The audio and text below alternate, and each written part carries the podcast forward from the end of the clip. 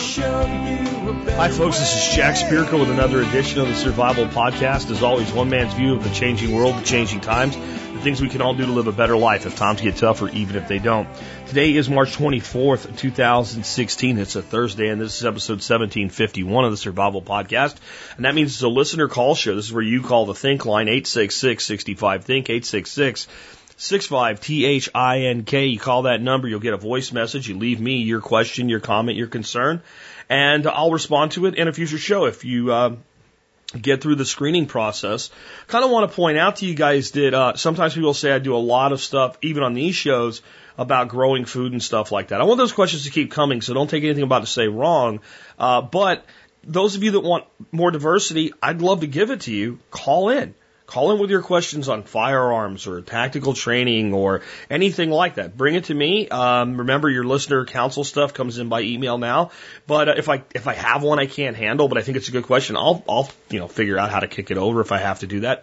But in general, I'll take all your questions just like I always have throughout the years, and I would love more diversity in the Thursday shows. In fact, I try to find them, but eight out of ten calls are on food production of some sort. So I have to work with what you give me. Give me some more diversity. I'll give it back to you. I promise.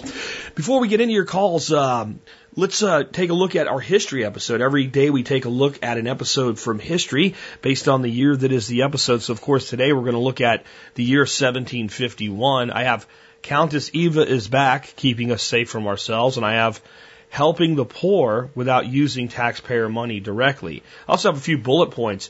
George III becomes heir apparent of Great Britain after his father dies from a sporting injury. Of course, he will be king during the Revolution. James Madison is born. He will become the fourth president of the United States. His wife, Dolly Madison, will have nothing to do with cupcakes or Twinkies. And the beginning of this year is changed from March to January in Great Britain. Okay. Um, let me read Helping the Poor Without Using Taxpayer Money directly. Over the years, Benjamin Franklin's discussion group has blossomed into a subscription library, a fire brigade, a neighborhood patrol, a university, and the University of Pennsylvania. Individual members of the group are presenting ideas, improving upon them, and more importantly, implementing them. Dr. Thomas Bond wants to establish a hospital for the poor and the stranger, meaning non-residents. However, donations are slow. Then Franklin comes up with an idea. Some people want a hospital for their own community needs. Other people want to be charitable, but don't want their donations to be lost in the sinkhole of a building fund. So Franklin proposes a legislator build a community hospital on condition that a private fund be established of a certain size, really big.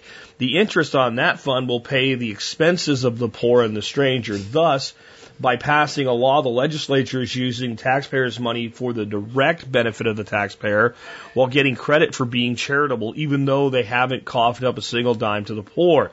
It also works on the psychology of donors since the money is helping the poor rather than helping the building fund. It's a win-win. Franklin feels a little bad about this subterfuge, but it's not so bad that it prevents him from succeeding at it. My take by Alex Shrugged. Okay, this is not exactly the right way to do things based on principles, but it feels right. Public and private funds are technically kept separate. If this was as far as we went with something like this, I think most people would be okay with it. Use taxpayer funds for the infrastructure while allowing the funds of charity to be used for that purpose. Charity. The problem is that some people think they can get credit for charity by picking my pocket and forcing me to pay. Paying for a road and a school and a hospital makes sense to me, even if I don't like particular road, school, or hospital. I can see the logic behind it. Forcing me to pay for your misfortune is different. I understand that bad luck happens. Ha- heck, it happened to me, and I'm about, and I'm now handicapped and homebound, but I pay extra insurance premiums to cover this very possibility. I wasn't counting on the taxpayers to bail me out. Oh, not much anyway. But the question is, do I want the government to force everyone to pay big insurance premiums to cover every bad thing that might happen? Please don't make me use bad words. I'm trying to cut back.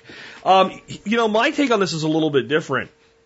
So, what I actually see here is a, and I'm not saying it's good or bad, but just a different way that a taxation policy can work and what taxes pay for can be kind of held into a bucket where, okay, we can use tax dollars to build a hospital. That's fine.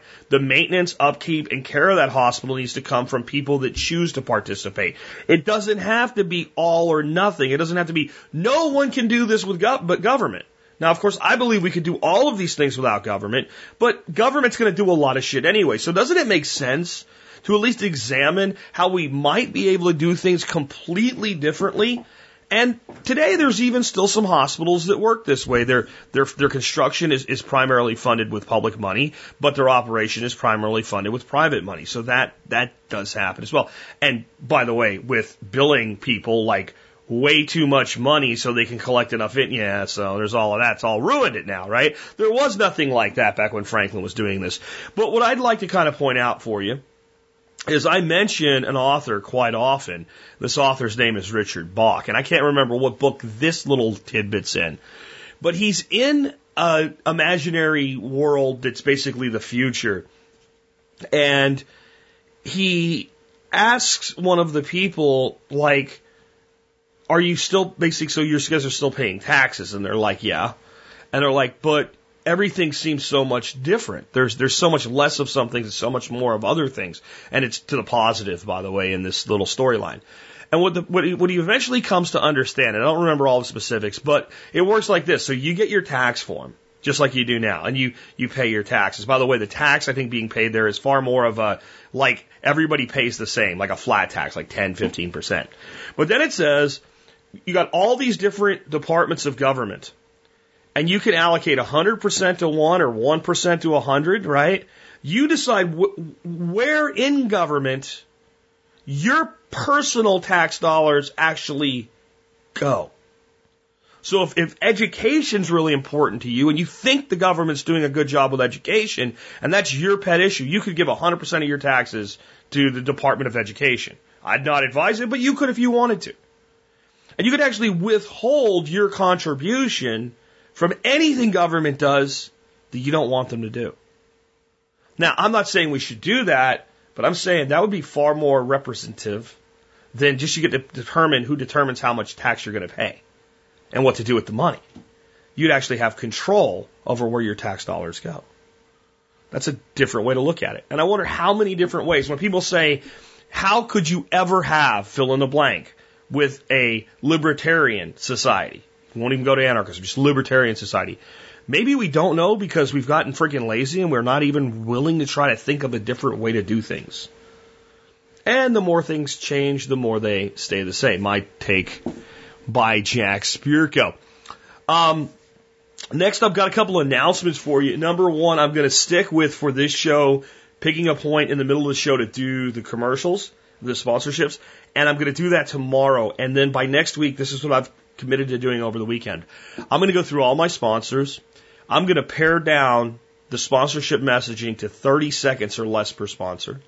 I'm going to come up with like four or five different little blurbs for each sponsor so they're not always the same.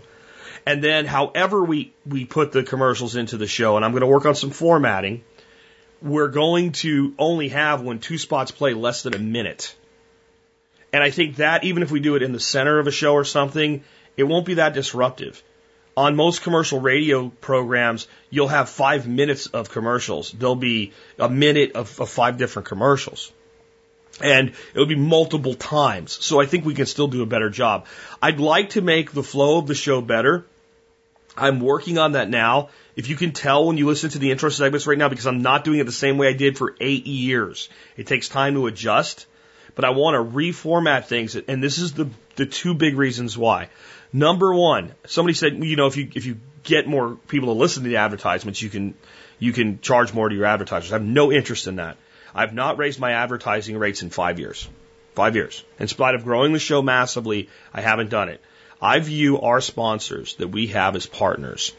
The average length of time I've had a sponsor with me at this point is six years. Six years. Think about that in a podcast.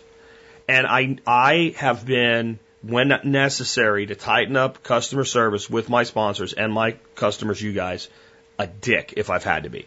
You will fix this or you will be fired. And I think that I've helped make a couple of them much better run companies by doing that.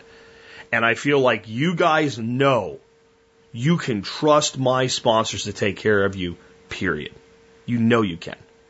And because of that, I feel obligated to make sure I keep informing you about them and some different things about them. Okay.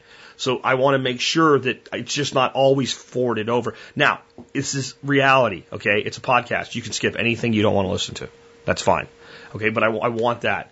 But the other thing I want, and this is the more important thing to me, over the years we've added to all of the, the, the segments we do on the show. And what happens is a brand new listener comes in because they heard that we were doing a show about alternative energy, and it's 15 minutes before we talk about it.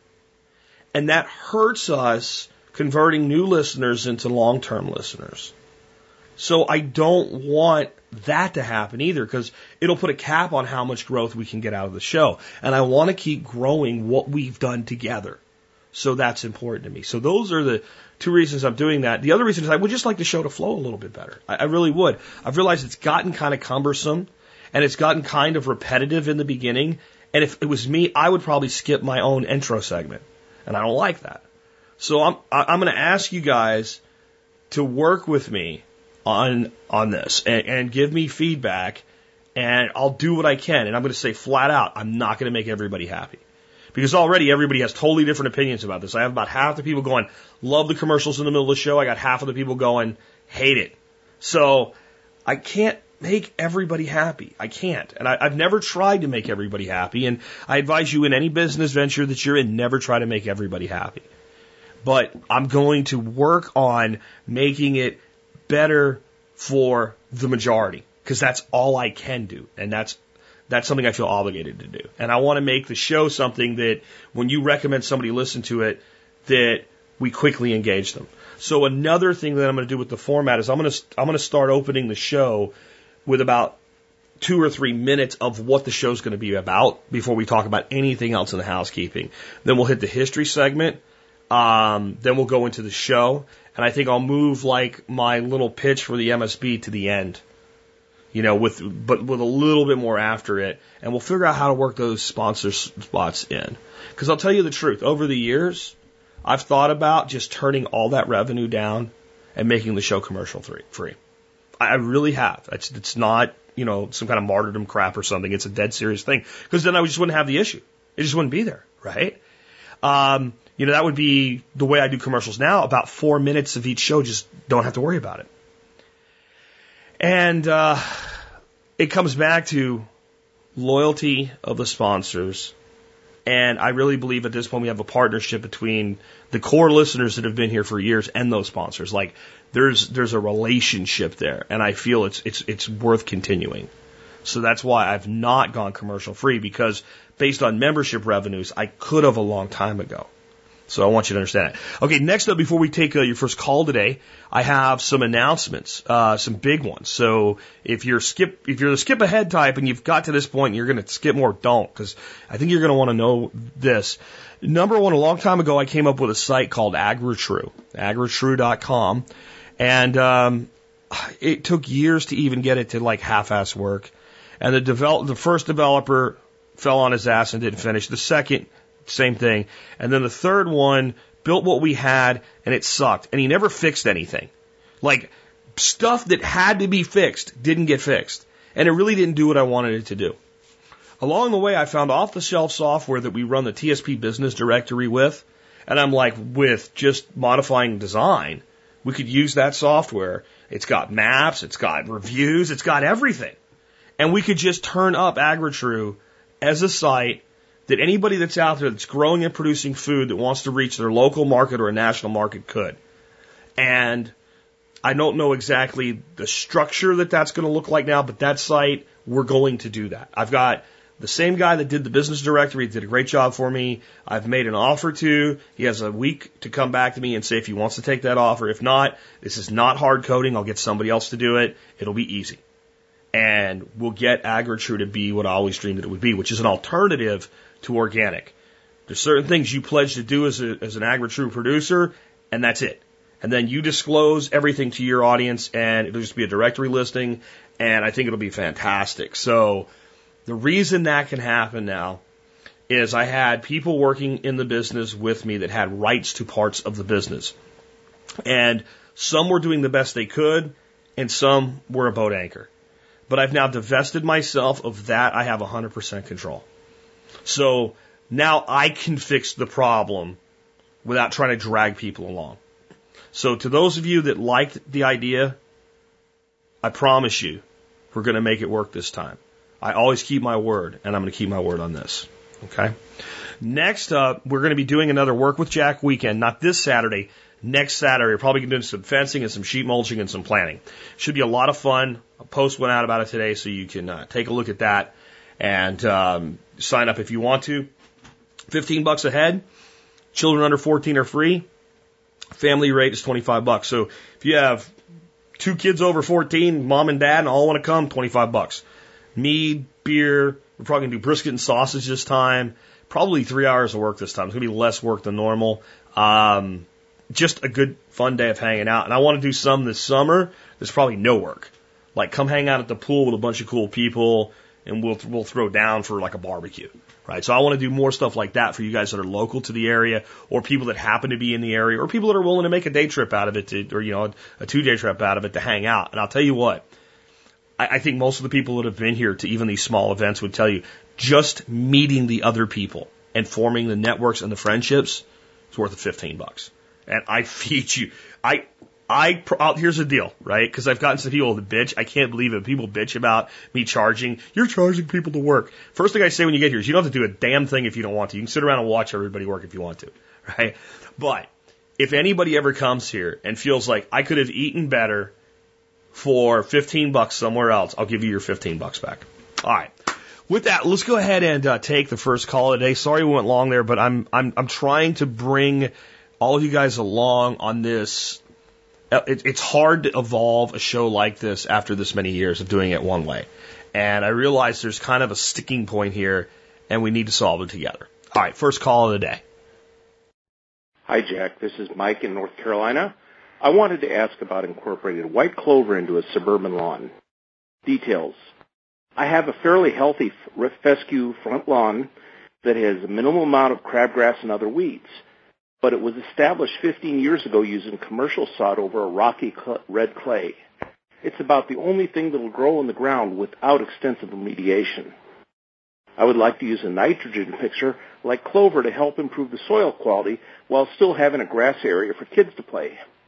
I've already dug up the backyard and replaced it with raised beds in the beginnings of a food forest, but I don't want to work as hard in the front yard to make it fertile.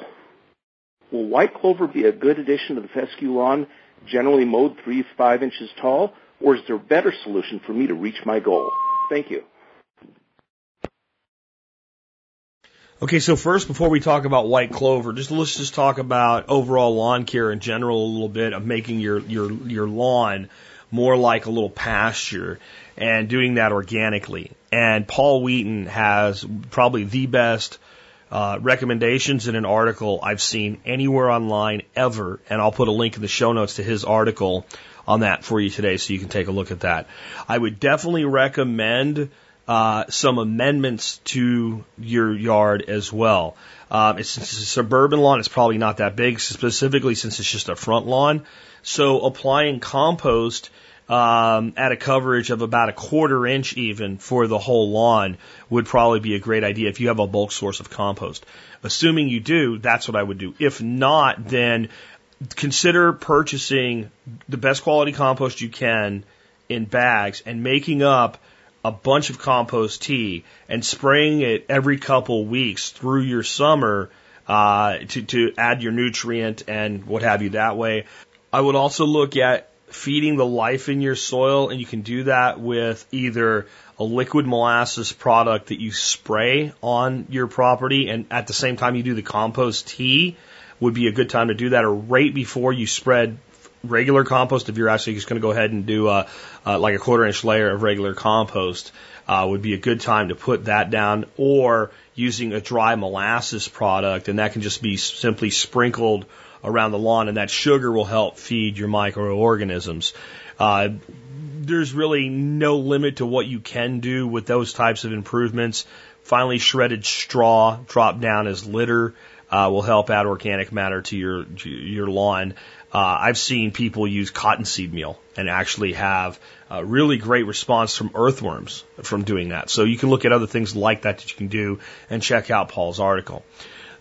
I'm definitely a fan of clover for lawns. Up until the early 1900s, almost every lawn ever put in anywhere in America, as long as it was a moist enough climate to support it, included clover. Clover actually makes a better lawn than grass because it only grows so high. You know, it'll grow four to six inches and it puts flowers on. And it, it's pretty much it. And it's also prostrate, meaning it, it, it travels laterally. It forms interconnecting locking uh, networks.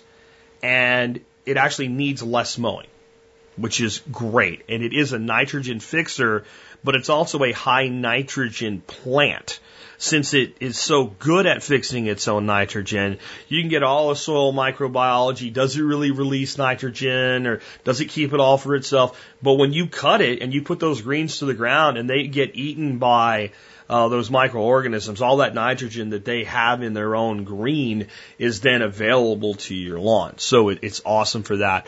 If you're going to do any kind of grazing, even like rabbit tractoring or something like that, it's fantastic. So I actually love clover what I would advise you to do is figure out how much is the recommending seeding application for overseeding on your lawn and then double that because we're not going to till. We're not going to till, right? And then I would take that number and split it back in half and I would get New Zealand white and Dutch white because we don't know which one's going to do better. So we're going to improve our odds of getting one to really take or if we get lucky, both will take and Now we have more diversity, which is great. The other thing I would look at doing is something to aerate the soil a little bit and get the seed down in. If you're going, this is why I like the idea of getting some compost and doing a thin layer of compost. If you're going to do that, hit it with some dry molasses, put your seed down, and then hit it with your your compost. If you can't do that, if you can't afford or locate significant quality of compost material to do that with, then another option is going to be for you to go out and if assuming you don't have like an acre, right? They make these little things that look like spikes that you put on your shoes. And you just walk back and forth on your lawn and make all these little holes on your lawn before you hit it with seed. I did that and I had a third of an acre, so it was a pretty big yard, but I did that in Arlington uh, at my house that I had there before I moved to Arkansas. And I had great results with white clover. And it's a tough plant to grow in our hot climate here. And it still took over probably 30% of the property. And it's, it's fantastic. I would look at trying to bring in some other things to create more diversity than just fescue and clover. But that's a great base. One thing I would look at in your area, you probably can just find places where plantain is growing. When you locate plantain, if you don't know what it looks like, just look it up. When you locate plantain, make a note of where it is and, and keep an eye on it. And I don't know what time it will go to seed, but you'll put, you know, find it somewhere it's not going to get mowed and it'll put these big spiky seed heads on it. Let that seed start to dry a bit and just cut those spiky things off, dry them the rest of the way out and just spread that seed into your lawn. Plantain is a great herb to have around it's a pot herb. You can eat it. It's a medicinal herb. It is a, it's, it's got a, a little bit of a different net based root system, uh, than, than the clover and the grass do. So it'll add that diversity to it. It'll attract other microorganisms. It'll create other symbiotic relationships with soil organisms and look for other things to do with that with. Your neighbors may hate you. Personally, I would, I would spread like right now, dandelions are getting ready to start blooming everywhere. I'd watch for when they get to where you can blow them, and I'd go out and collect bags of dandelion and spread it all over my lawn. Um, and uh, hope some of it, you know, kind of catches and goes because it's another valuable plant. Some people hate it. If you hate it, don't do it just because I said so. But that's another example. And I would look at what are some other things you can encourage growing in your property that will just kind of show up, like arugula would be another one. It, it's it's going to have a hard time going to seed, but if there's some borders in areas where some of it kind of catches and goes to seed, there'll be little bits of it popping up here and there for a long time. And when you cut your grass, it'll smell like nuts. You know, it's kind of got that nutty smell to it. So. Um, those are some other things I would look at. And you may look at just getting small quantities of various different perennial grasses uh, that are adapted to your area and spreading that as a mix throughout the whole lawn and create more diverse grass mixture as well. And then the big thing is set that lawnmower really, really high. Like you said, like four inches, like that's, that's where I want to be. I want that deck up as high as it'll go. And I would say when you get an inch or two above that, mow, because it creates uh, a coppicing effect basically, where the more and more swards of the grass and more and more runners of all the herbs start coming out. and don't water unless it looks like it needs it a little bit. And then, then water deep, like an inch deep. All right. Hopefully that helps you out. Let's go ahead and take another one. Hey, Jack. Sorry about busting your balls about the app. I didn't mean it like you need to do this. Uh, I've been away for a while and I listen, uh, while I'm at work on my, uh, on my headset. Hadn't checked out your website. That's totally my fault. I apologize for being misinformed before I made the phone call. Okay, that's first thing. Second thing is I was uh I was listening to the response about the trees, the reason uh, uh making alcohol, um, and the biogas and etc. On your response to my question. So uh, I guess I was I was kind of thinking of it like in the David Blume's uh, method of doing things, where I can take that and I can feed that to the cow, then I can take the cow crap and make the methane, then I can use the methane to cook the alcohol, etc. And uh, it's not so much for I want to make all of my fuel. I enjoy doing it, and I like mixing up a 50-50 blend, throwing it in the car, and just I don't know something about it. I just kind of enjoy it. Uh, as far as cellulose-based ethanol goes, I've tried that using cellulase enzyme and um, and waste paper, and it actually works, but it's cost prohibitive because the enzyme costs more than the yield of the uh, of the alcohol. Anyway, just wanted to say, my fault. Thanks, Sam. Bye. So I played that so the people that were really upset at my response to this guy could understand that two guys can actually disagree without having a bunch of butt hurt over it. So there you go. Though I am going to try not to be a jerk to people that sometimes I feel deserve it in the future as I've promised. But I also want to do a little follow up on the fuel question.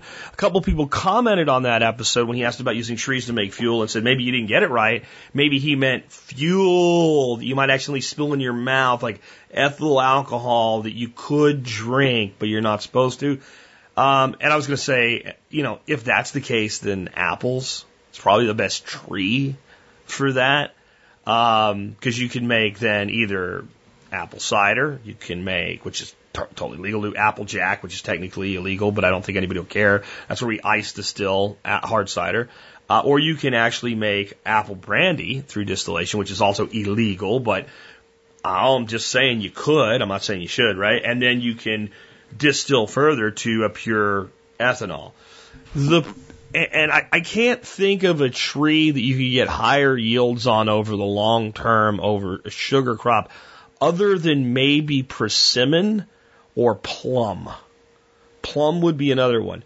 My issue is all of those things still have a greater food value than they do a value as a distilled product uh, that's truly going to be mixed up and used as fuel, but they, they would all certainly be capable of doing that. And I, I think that energy wise, that you would be better off kind of what you were talking about with the whole feed it to the animal and then the animal produces manure and the manure produces a methane and then instead of using the methane to like try to make ethanol, you use the methane to actually like generate heat uh, to cook with. Uh, those two things are things that methane's pretty good at right? We can generate heat with it. We can cook with it. We can heat water with it.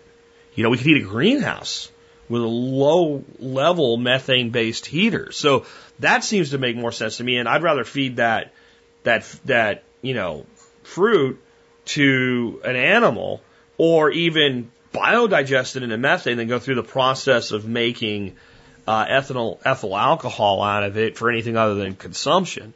Because if I had a whole bunch of apple trees and I was going through, because like pressing apples and making apple cider is actually kind of complicated. It, it takes some work and it takes some specialized equipment. And uh, by the time you do all that, you have a premium product in just a hard cider. Or if you made it into an apple brandy or an apple jack or something like that, maybe even with all these nano distilleries and what have you getting licensed to make a, a niche product like that, it just seems that it's worth too much to turn into fuel. And so I gave my long answer on the fuel, uh, but I think I think that if we want to start producing biofuels, we need to look toward diesel technology because I think it's a lot easier to extract oils and, and and do what's necessary to make them run in a diesel engine than all of the energy inputs to make alcohol into a gas, all la David Blume. I think there's a lot of potential to do that, but it takes larger operations than most of us are going to put in. Anyway, with that, let's go ahead and take another one. And I'm glad, you know, we can get along even though we both were kind of buttholes. Anyway, let's go ahead and take another one. Hi, Jack. This is Robert from Utah. I have a quick question on how to rehabilitate contaminated soil. Details. My wife and I live in an RV park which has had a checkered past and we don't know everything that has gone on there.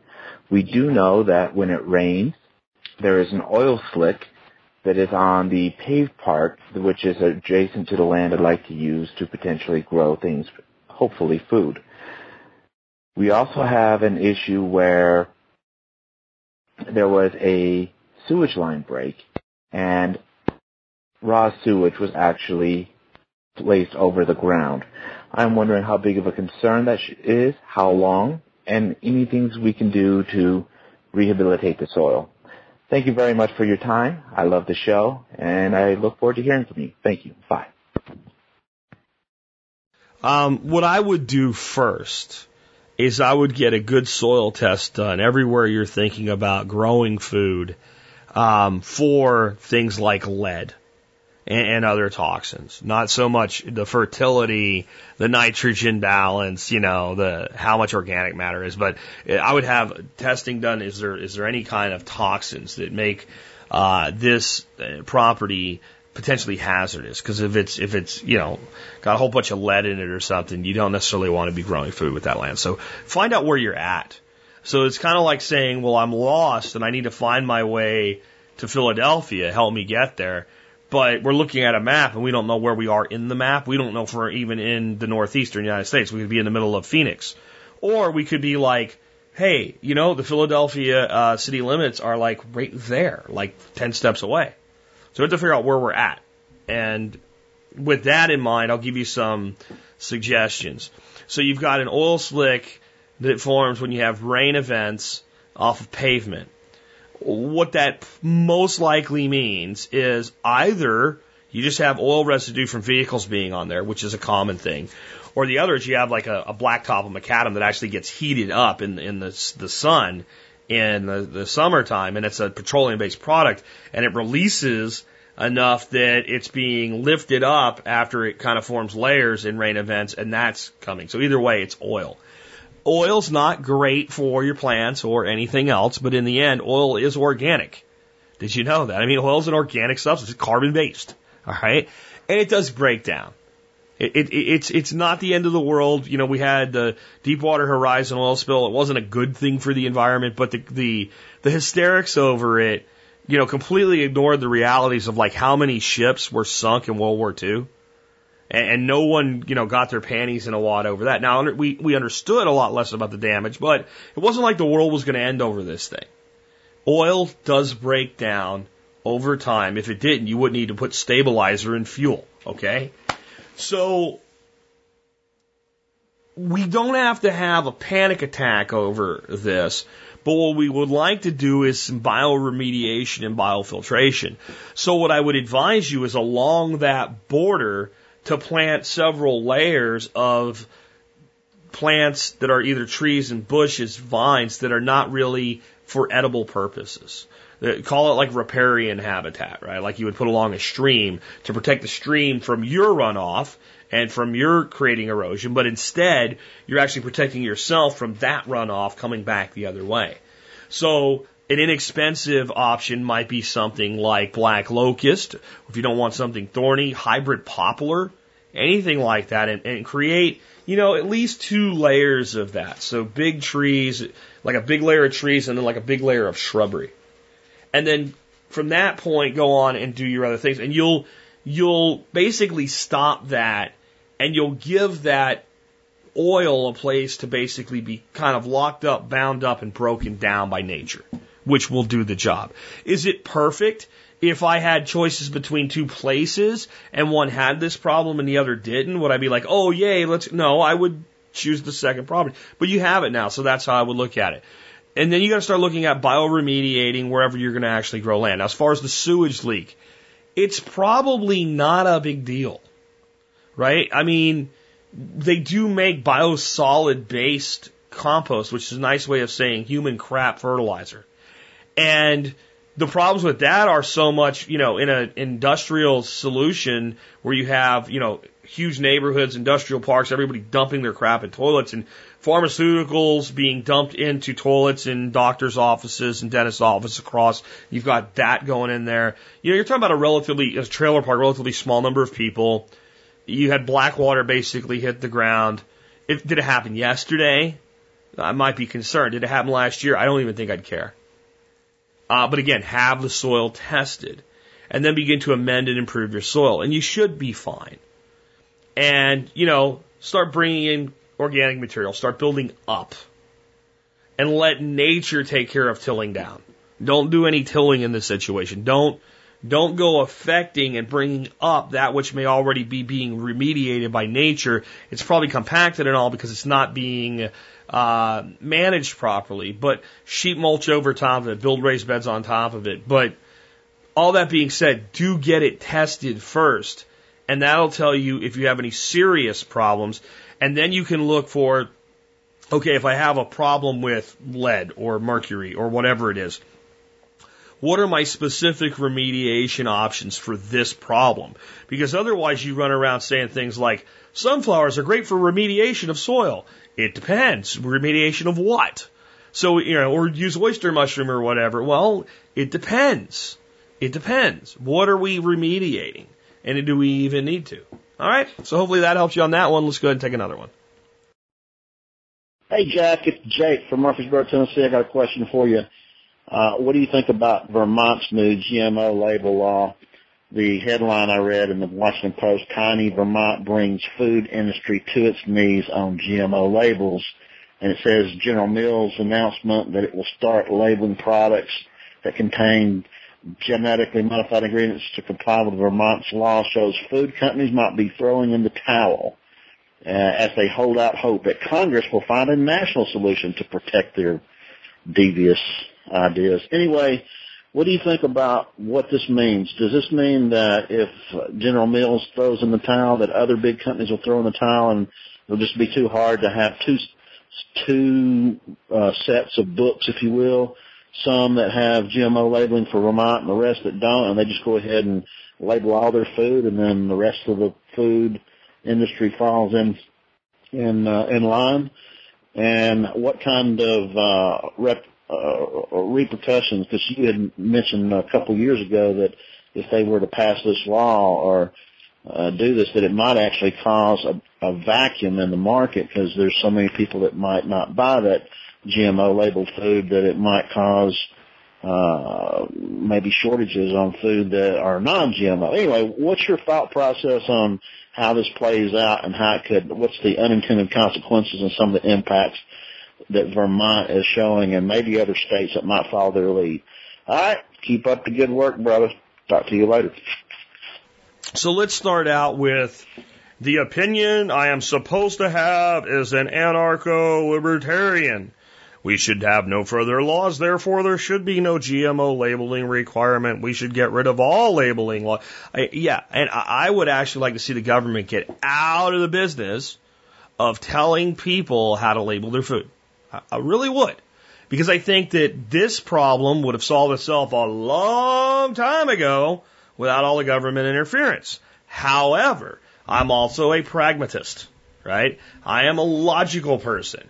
I am a person that accepts the whole interactive edge that I am forced to interact with the state on, like paying taxes and paying a tax on gas and using government roads because there's no other roads for me to use and they won't let anybody really build any. Okay. So I have this whole philosophy of life and this moral and ethical conviction. And then I have, okay, but here's the reality that we have to do with. In other words, I, I would, I never want to shoot anybody. I don't. But if you break in my house in the middle of the night, the reality that you are a threat to me, myself, my family, my property means that you're probably going to get shot even though that I don't want to. Okay? So that's how I have to approach life. With the government requiring manufacturers of food to label their food the way that they do now, it creates a belief by the public that if it's in my food, it's on the label. Okay? It's not. It's not. Because when you're eating corn chips, made with GMO corn, which almost all non-organic corn chips are, you're not just eating corn. You're eating genetically modified corn. And it's not equivalent, and it shouldn't say so, because you're also eating glyphosate. We also call that Roundup. So you should, if, if, if you are given the belief that you are being told what's in your food, it should be in your food. I also believe that we do need greater awareness of the threat that is GMO food or genetically modified organism food. And I'm sick of the lies. I'm so sick of the lies. The biggest lie about GMOs is mankind has been genetically modifying plants for 10,000 years. That's what we've always done. Bullshit! Bullshit! Taking a plant and selectively breeding it is not a genetically modified organism. Period. Taking two plants and cross pollinating them and, and getting a result as a hybrid and then either using that hybrid or breeding that hybrid back to itself and, and proving out certain genetics is true, those are not genetic modifications. It's called selective breeding. And yes, man has done this for at least 10,000 years. And a lot of good has come from. A lot of the food that you eat wouldn't exist without it. But it's not a GMO. A GMO is where we take a thing called a transmugenic virus a virus. And we have that virus infect, let's say, the DNA of the fish. And then the virus then replicates itself and explodes, and little viruses that have infected this gene carry a gene marker with it, and then that virus is used to infect the genetics of a cotton seed, okay, with the genetics of a fish. That's a real thing. And then we take and grow that cotton that's now been genetically modified, carrying the genes of a fish. This could never occur in nature. And you say, well, it's just cotton. It's in my shirt. It's not going to climb in my body. Uh, I know, but do you know how many things you eat are made with, with cottonseed oil and cottonseed meal if you eat general off the shelf products? And what the food industry has said is, we'd have to label almost everything GMO. And it's confusing. It's not confusing. They know what's GMO and they know what isn't. So I actually am happy about this, though I, I would prefer that it not be necessary. Okay? Right? If somebody tries to kill me and I shoot them, I'm happy to be alive, but I would have preferred not to have to do it. Right? So now, the bigger questions are, does this create a situation where food companies just start labeling their food contains GMOs to comply with the requirements of Vermont the way that a lot of things are labeled to be compliant with California regulations, right? So you get vehicles, you'll see a little thing with your vehicle that says it's compliant with California regulations for emissions, uh, things like that. Maybe, maybe not. Vermont is not California. It's a great place to start because California got bought off and they're, they're run at this. Um, but it, it, it's a market that's not big enough that every player will be willing to yield. Some of the players may say things like, we just won't sell in Vermont. I think to really get it to cascade, you got to get at least one more state. At least one more state to do this. And then you create a problem because there's a multiple headed problem here. And it's one that's less true in Vermont because one of the wonderful things about Vermont is, well, you will find things like Walmarts and stuff in Vermont. You'll find a lot less of them than you will in a state like Florida or Texas or California. Because they're big on small industries and not letting giant box companies take over entire parts. And, you know, other than, you know, a couple of the cities, you, you don't have a lot of this stuff. If it happens in a state like, let's say, Florida, or it happens in a state like Texas, where stores like Kroger's, Albertsons, Walmart, etc., have huge numbers of stores, and you have someone like, let's say, a Procter and Gamble or a Kellogg saying, "Well, we're just not going to sell in that state." You have um, all these companies that stock your shit nationwide going, "Hold on, that's not going to work. We sell a lot of your product in this state, and we need it." Or maybe we need to find somebody to replace you with everywhere. So you get to a point where the, yes, the manufacturer then has to say, we just have to comply with basically Vermont's law and Texas's law or Arkansas's law or whatever other states. Like if there's just enough of it, big enough share of the market, we just have to label all of it. We can't make labels just for the stuff going to these particular states. It's just, it, it's too complicated. So then I did talk about a cascade effect, and it may or may not happen. Here's how the cascade effect works. If people start to actually get it when this labeling thing happens, then you could get the cascade, which means it starts to become blowback. People start saying, holy crap, that those crazy conspiracy theorists weren't crazy after all. This crap is in all of our food. And they start saying we don't want that food. Well, then the manufacturers have to go and figure out how do we get, you know, non-GMO corn? How do we get non-GMO soy? The two biggest additives in food today. Uh, and everything made with sugar is basically corn sugar anymore. Uh, and so it, it, you, you have to have a major cost increase if you go to cane sugar. And that's, there's just only so much of that available anyway at the current production levels. So you get to a point where, well, we have to convert. We have to stop using GMOs. So then you get into a situation where you could have a real problem. So we say to all of our farmers growing corn and soy for just two crops across the whole country, got to stop using GMOs, guys. Can't buy it from you no more. Well, now their fields have been saturated with these herbicides for years, and you're not going to go organic methods, but you're going to go to conventional non-GMO seed, and you've created an environment that's hostile to non-GMO seed.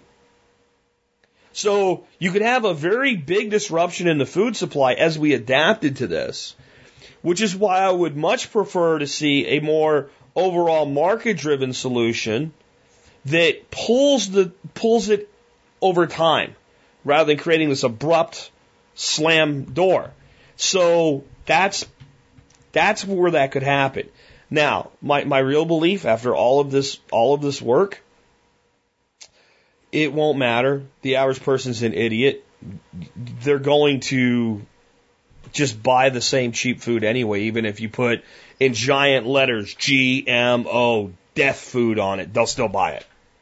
I think that the average American has become a complete moron, and that the people that actually care about this issue, issue largely are already trying to make better decisions. But here's what I say to my free market anarchist friends and they say, let the free market solve this problem.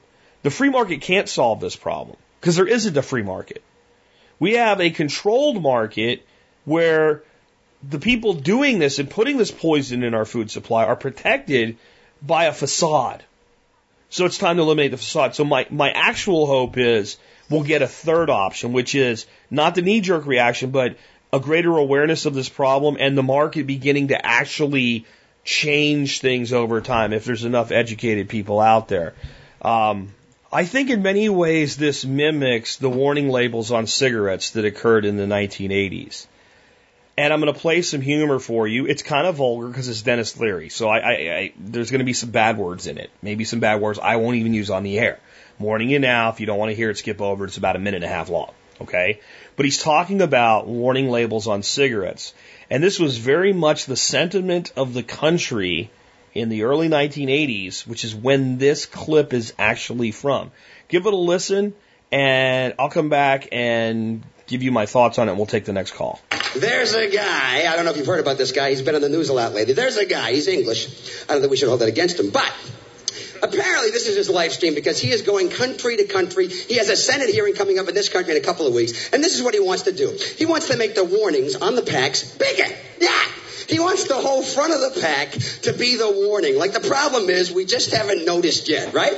Like he's gonna get his way and all of a sudden smokers around the world are gonna be going, yeah, Bill, I've got some cigarettes. Holy shit! These things are bad for you! Shit, I thought they were good for you. I thought they had vitamin C in them and stuff. You fucking dolt.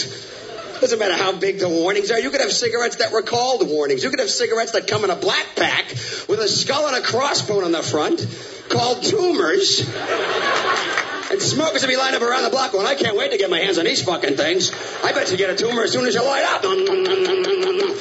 Doesn't matter how big the warnings are or how much they cost. Keep raising the prices. We'll break into your houses to get the fucking cigarettes, okay? They're a drug. We're addicted, okay?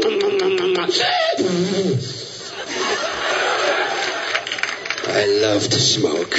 I smoke 7,000 packs a day, okay? And I am never fucking quitting. I don't care how many laws they make. What's the law now? You can only smoke in your apartment under a blanket with all the lights out? Is that the rule now, huh? The cops are outside. We know you have the cigarettes. Come out of the house with the cigarettes up off your head. You'll never get me, copper. I'm never coming out, see? I got a cigarette machine right here in my bedroom. Yeah? Yeah. okay, like most things that come from comics, especially 1980s comics, it's way over the top. But I remember being a kid in the 80s, and I remember almost every adult that I knew smoking. And yes, when the label warning thing came out, this is how smokers reacted to it. I don't give a shit. But you tell me we don't have less people smoking per capita today than we did in the 1980s. You tell me we don't have more people attempting to quit smoking because they've realized how bad it really is for you. I actually believe that GMOs in many ways may be a bigger threat because people think they're, they really do think they're being healthy. And they don't really understand the difference because people keep lying to them and saying stupid shit like, we've been doing this for 10,000 years. No, we haven't. We haven't been using transmugenic viruses and gene guns for 10,000 years. We've been using them for about 30. And we were lied to to get this stuff in the food supply. This is another thing no one ever mentions. Do you know the way Monsanto got the first approvals for GMO corn was it will only be used to feed livestock. And then all of a sudden, son of a bitch, it's in our corn chips. What are you going to do? We'll just call it equivalent right? And deregulate everything, which is a nice way of saying increase regulations to favor the giant corporations. That's what deregulate means. It doesn't mean deregulate. Deregulate would mean it gets regulations out of the way of the small producers who actually want to compete and let the market work. I think big tobacco is nowhere near as powerful as it was before they were required to admit what they were doing. Now, there are still some people that feel like Denis Leary. I don't care put a skull and crossbones on it, and I'll still smoke them. I'll line up for the most deadly cigarette you can make. I'm not here to try to fix stupid. But I am here to try to help people who want to make a better decision, at least have the information that they need to make a better decision. Now, my overall outlook, I believe these bastards are going to go at the national level where it is easier to buy politicians' votes, and they're going to try to suppress this and they're going to try to pass a federal law that prohibits the states from doing this. So, if you're involved in one of these movements in your state, get it done. Get it done fast. Get it done quickly. The more people that do it first, the harder it will be for them to get away with that. And I do believe if you're going to make any type of political change, the more local, the better, but not always, and we'll hear more about that in a bit. Hey Jack, Brian in Delaware and an MSB member. I'm calling with a statement to follow up episode 1748. Details. I just want to share my success with you. You always give us so much advice, and I don't know if you get that much feedback. I did exactly what you said with the food storage system. This is following up the gentleman's question uh, in that episode about beginning food storage.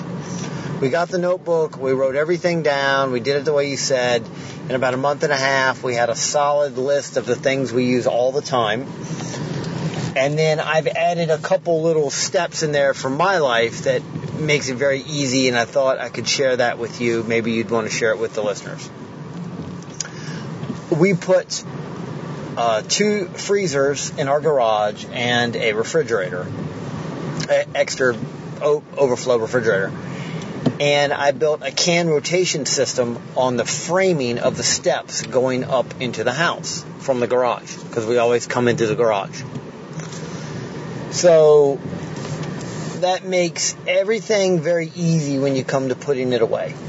The other thing I did was I started going to the grocery store myself instead of my wife. I go on Sunday mornings before the church rush when the store is fully stocked. This actually improved my marriage because it makes my wife happy. It's one less thing she has to do, and she always has the kids with her, so it just lessens her burden, which makes her happier, which makes me happier. So when I come home from the grocery store, come through the garage, my freezers are there. So anything that's frozen, vegetables, meat, whatever, goes immediately in those freezers. Any overflow of refrigerated things for the week go in the refrigerator.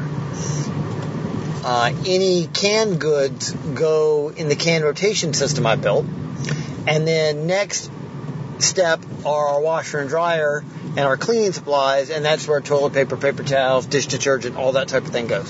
So when I come in the house, in four steps in the natural progression to the house, everything is put away instead of having to lug all the stuff into the house. And then whatever comes in the house is just whatever is on deck for that week. Works out really well. Uh, we went the month of November without going to the grocery store. It was our, our test run, and we went 30 days. I was really surprised. Um, we weren't out of food, so we definitely have 30 days worth of food. It put a dent in our staples, but in that month we did not buy any staple. My wife bought a few little things for specific meals that, that she wanted to make, but we didn't buy meat, we didn't buy vegetables, we didn't buy pasta, milk, orange juice, coffee, you know, ice cream for the girls. Anything we normally use, we didn't buy. We had it all. And it was really awesome to know that we could do it. We might have had a little bump at the end of the month because of Thanksgiving to have some leftovers in that rotation, but it was easy and we were eating our normal food. We weren't eating crazy stuff. And why we were eating our normal food is because of the notebook. Because the things I've been buying are what we use. Uh, my wife makes a lot of recipes with canned uh, soup, like uh, uh broccoli, like the, the Campbell soups. And we were perpetually always out of those. Chicken broth and cream of celery, these type of things. Not anymore because they're in the can rotation system. I keep them stocked up. And the other beauty of that is every time I go out my garage, I physically see what we have and what we don't have in that in that can system. It'll hold about 140 cans. Um, so, and oh, and the other last little tip is I keep my beer in the outside refrigerator. So every time I go out to get a beer, I'm visually getting a note as to what we have in that outside refrigerator freezer for food. So it's just a wonderful system. Little tweaks on what you did but it would not have happened and run this smoothly and built this much security in my life if it wasn't for your little notebook. So I know this is kind of a long call. I hope it wasn't too much of a ramble. Uh, I just want to thank you and share my food storage success with you. Actually, it wasn't a ramble at all. I like that call so much that the original um, recording that I got was unusable. It was so quiet, I, I couldn't hear it. And when I amplified it, this is the thing that people need to understand about audio. You, people ask, well, if I'm quiet, why don't you just like turn up my volume? When you amplify uh, a recording, you amplify everything. So if right now I were to turn the gain up on my microphone all the way, you would hear a lot more of the background noise. But that noise is there right now. It's just so quiet in relation to my voice that you don't hear it. But if I drop my voice way down like this, and then I have to turn up the volume so that you can hear it, I'm also amplifying everything in the background and it becomes unusable. And so I liked this so much that I, I took the guy's caller ID information and I texted him that day and said, Hey, can you redo it? And he did, and we got it on the air for you guys. So I don't have a lot to add to that. I'll, I will say the one nice thing about keeping your beer or your cider out in the garage, so to speak, or in my case, my outbuilding, in a separate refrigerator, leaves space for everything else in the main refrigerator. But that means every time you want another one, you got to go all the way outside and go get it. And that puts a little bit of a check on how much you're going to drink because do I really want another one? Yes or no. So it's a good uh, self moderation technique as well. Anyway, with that, let's go ahead and uh, take care of our sponsors for the day. We'll come back and wrap up the other half of the calls for the day. Sponsor of the day number one today, Fortress Defense Consultant, the awesome Frank Sharp Jr. and his cadre of instructors at fortressdefense.com will help you to complete that final linchpin in the gun operator triangle of efficiency. You know, people often ask me, what is the next gun I should buy? And what I say is maybe you should invest in some training. If you already have a good shotgun, a rifle, a handgun, and maybe a few other things for hunting and sporting purposes, instead of just buying another gun because it's cool or it was on the cover of a magazine, maybe you should invest in that final linchpin, the final moving part in that triangle of efficiency. You know, first you have the gun. You buy a gun off the shelf. It is what it is. It does what it does. You can rely on it to be what it is. Ammo's the same way. Good quality ammunition. You can never have too much of it, but you can buy it off the shelf. Those two things are commodities. There's one thing that really requires ongoing investment. That's you, the operator. You're the final moving part. A gun and ammo in the hands of somebody who doesn't know what to do can be more dangerous to the people that are trying to defend themselves than it can be a help to the situation. And it's also the case that even if you know how to handle a weapon professionally, you know what you're doing mechanically, there's a mental component when lives are on the line that cannot be condensed down into words. It has to be trained. It has to be drilled into you. You have to realize that if you get into one of these situations, what you'll end up doing is falling back to your lowest, not highest level of proficiency. That's where training kicks in and takes over. The kind of training you'll get from Frank and his cadre at fortressdefense.com. Check them out today. Learn how you can become an efficient operator of that weapon that you're carrying for the defense of yourself and others. Next up today, sponsor of the day number two, westernbotanicals.com. Um, I am a big believer in going to herbs before going to conventional medicines, be they prescription drugs over the counter, I don't care. Um, I have personally found that herbs are a more gentle way to treat uh, the acute symptoms and chronic symptoms that we all deal with on a daily basis. Now, I'm not a doctor and I don't prescribe treatments and I never claim to. And the people at Western Botanicals, while they are a chiropractic facility, also don't make medical recommendations. They simply provide the highest quality herbs, raw herbs, and herbal supplements and other things like essential oils for your own use. And they're real people that really care about you. And if you pick up the phone and call them, someone in Utah, not New Delhi, will answer the phone and help you make the right decisions for yourself. That's what Western Botanicals is all about. They are a great sponsor. They have been with us a very long time, six plus years. That is that is forever in the world of podcasting. They also have a program called their Premium Membership Program, where they give uh, 25% discount on everything they sell. They sell that membership for $50 a year every day. If you are a member of our support brigade, you get that membership absolutely free. All you have to do is call them up, give them the code word in your MSB account, and they will set up your account for you so you can get 25% off on everything they sell. Some of the favorite things that I use by them are the turmeric formula.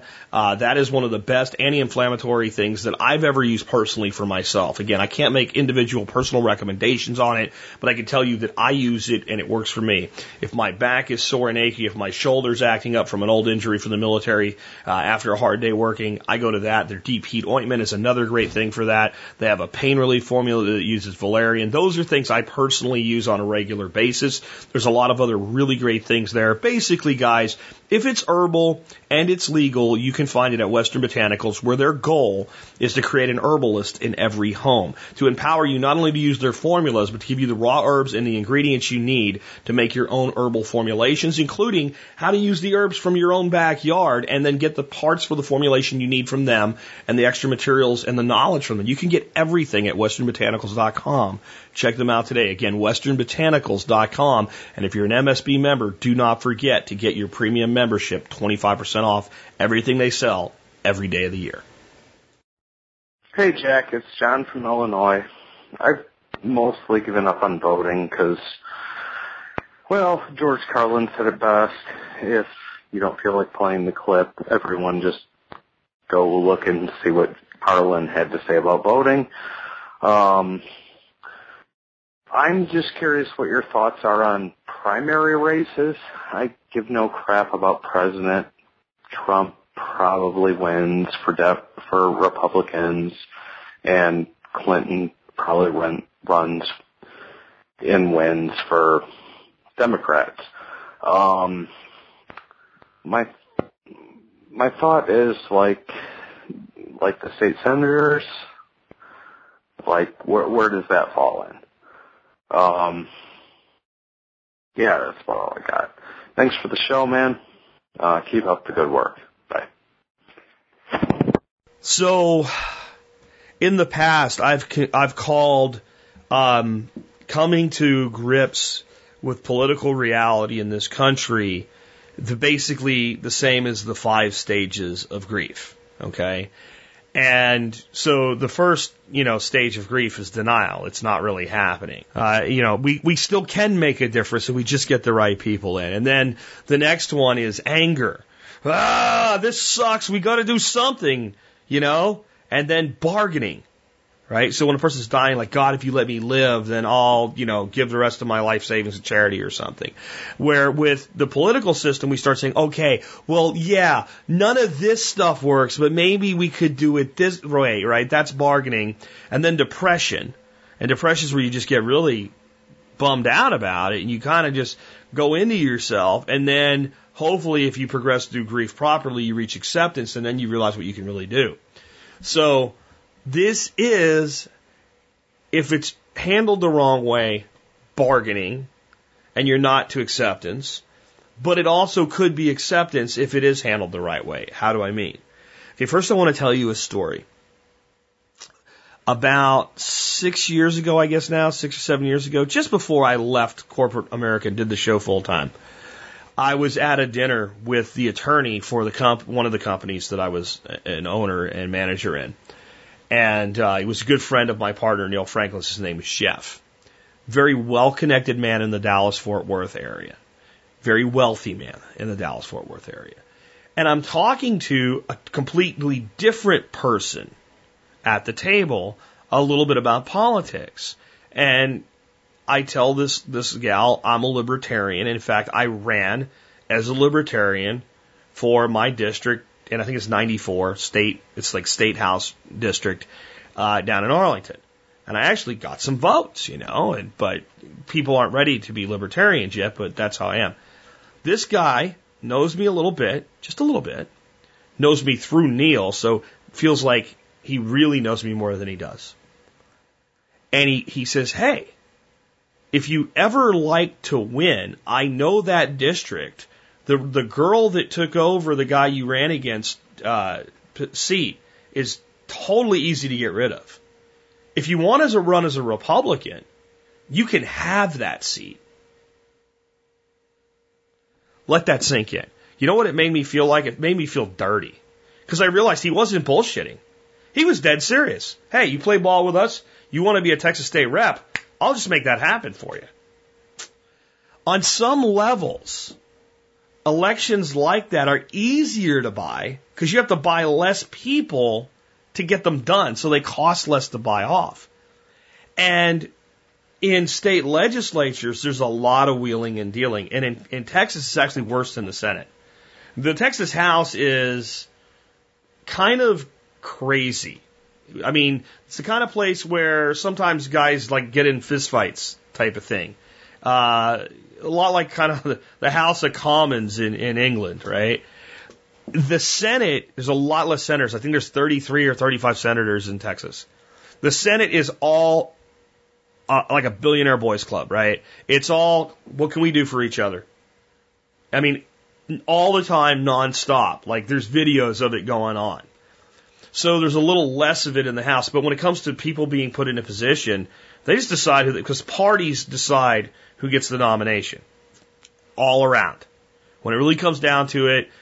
So, my belief on this has changed. I actually was working on building a forum back around the time I'm talking about called Fire Them in March, which is when all the big primaries really happen, right? And the concept was forget about general elections. Let's start getting rid of people in the primaries. Let's start taking all these incumbents and primarying their asses out and flipping. And that, see, a lot of that happened in, in the last couple of years. That's happened over the last 10 years because of how many times the House has been flipped in at the federal level. And it hasn't mattered. It hasn't mattered. So, why do I say it doesn't have to be bargaining? Because it can work more at the local county levels and things like that. That's where you actually can get things done, but there's still a lot of this good old boys club stuff going on.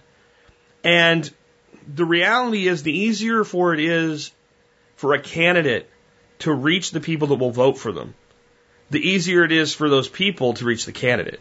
The lower number of representatives, people you're representing, the more you give an ear to each one of them.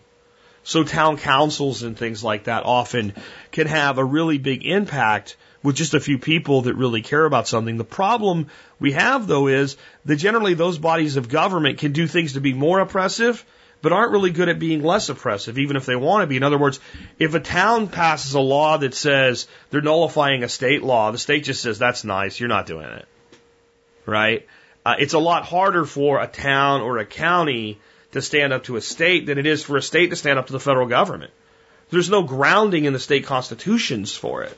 So there's a limited impact you can have, but if there are things being done by smaller bodies of government that are oppressive that you want to remove, attacking the incumbents that are supporting those oppressive members in the primaries is a reasonable strategy to get them undone. But if you think you're going to have that big of an impact at a state level right now, you're probably not. Because you're back to a large enough body of voters that the average person in this country wants giant government. I know that's hard to believe, but the average person, denial, anger, bargaining, depression, please get to acceptance. The average person in this country wants great big giant bloated government. They just want their version of it. So the larger the body of people you get involved, the more everybody's little agenda of what they want comes up, and the more people start voting themselves money out of the coffers of government, which is out of the coffers of the tax rolls. So, good luck with it. It can work, but you got to pick and choose your individual battles. It's much more effective to say, what's one thing I'd like to change and let people be able to do that they can't do? Where's the roadblock? Let me find that one roadblock and go attack that one roadblock and go get rid of every son of a bitch that's supporting that roadblock. That can work, but it takes a dedicated small group to rally enough support to get it done. All right? Hey, Jack, do you have cost-effective fencing options? Um, background is I'm looking to buy a new piece of property. I was recently comparing two pieces. One was seven acres, had a lot of fencing already on it. Other was 50 acres with almost no fencing. And so I was trying to figure out how I could do fencing and yes, I can do electric net fencing and things like that for uh, temporary, but at least on uh, the perimeter, I want something more permanent and probably some interior uh, permanent fences too eventually. But I've replaced a lot of wooden fence posts in my life, and I'm tired of it. Um, you know, and I guess I could use the steel post. Uh, I'm in Virginia, so the ground's a little easier to work with than what you've got, but I'm still just looking for a better option. Um, someone had mentioned uh, fiberglass fence posts, but I don't have a source for them. So I was wondering if you had a source or other ideas. Uh, and yes, also I can do, you know, plant, plant locust trees and such and use those as fence posts, but that's going to take some, some time and um, yeah, I'd like to get started on uh, possibly livestock before that. Um, so you know, got to keep the dogs from going in the road, and eventually some livestock. Uh, you know, with 50 acres, I'd even consider cattle or bison or something like that. So thanks a lot, Jack. Bye. So the thing with things like cattle, bison, large ruminants is they don't require fencing the way you generally think of. You wouldn't use Electronet either. That's more of a, a solution for poultry.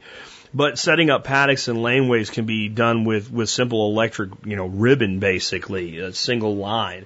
Cattle learn to respect that very, very quickly. And that's something you're going to want to move around. You want to think really, really hard about permanent fencing. Joel Salatin says that, for instance, with his hogs, to use, to, to fence in hogs, he uses a piece of rebar and two lines of hot wire with an insulator. And he said, if you don't, you put that in, it's dirt cheap. If, if you don't still want it exactly where it is three years later, do not put a permanent fence in. Like it's three years tells you whether you really want a fence there or not. Now I don't know if you have to be that extreme, but Joel Salatin knows a little thing, thing or two about, you know, managing livestock. Personally, unless you really see yourself using 50 acres, I'd take a good hard look at, at a smaller piece of land that's already fenced. Fencing is expensive, and it's one of those things that doesn't really translate well into the real value of property when you go to buy it. So that means when you buy a property that's already fenced, you basically buy the fencing at a discount.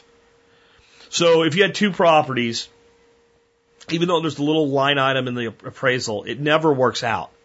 So like if I had a piece of property that I bought for fifty thousand dollars, just don't even worry about what size it is, and I fenced and cross fenced it, and it cost me fifteen thousand, so that's sixty five thousand in, in, in the property. If everything else has pretty much stayed the same, I couldn't sell the property for sixty five thousand dollars. Assuming it was a real value of fifty when I didn't buy it undervalued, I bought it fair market value. It might sell for fifty five. I'll lose ten thousand dollars. Okay, so I prefer if an improvement is valuable to me, but it costs you money on the property value to let somebody else take the loss. So when you find property that's already fenced, that's what you found. On my property, one of the things I really wanted was like a nice shop slash outbuilding type situation. So when I got here and I looked at these two huge steel frame insulated buildings with big bay doors and all, I just quickly in my head said, there's fifty thousand dollars in those buildings. There's there's seventy five hundred dollars in the concrete slab of the large one, at least, at least. And I'm like, that's not in the price. I mean, it's in the price of the property, but it's not in the price of the property, right? You, it, it, the, the, the, the, we bought the property for around two hundred thousand dollars.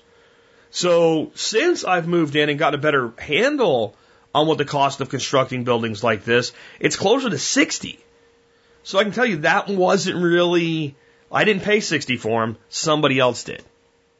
Okay? I probably paid 15, 20 for them when you run the numbers and figure it out. That is something that when you do it, if you sell the property, you lose. Right? It's like putting in certain improvements to your house like bang for your buck is a kitchen. You put money into a kitchen, you usually do get it back out. Into a master bathroom, you usually get it back out and make a profit on both kitchens and bathrooms. Secondary bathrooms, you want to go a little bit easier on because they don't pay back as much as a master bath does. And these are just hard rules as to how real estate appraises and what buyers are willing to pay for. So that doesn't give you an answer to cheap fencing, I know. But it gives you buying advice, which might be more important. Because I hear a lot of this someday, one day, but I don't want to wait thing. Some days and one days have a tendency to be pretty long term. And you talk about what you could do black locust, but you know, it's going to be a long time. Not that much. Four or five years.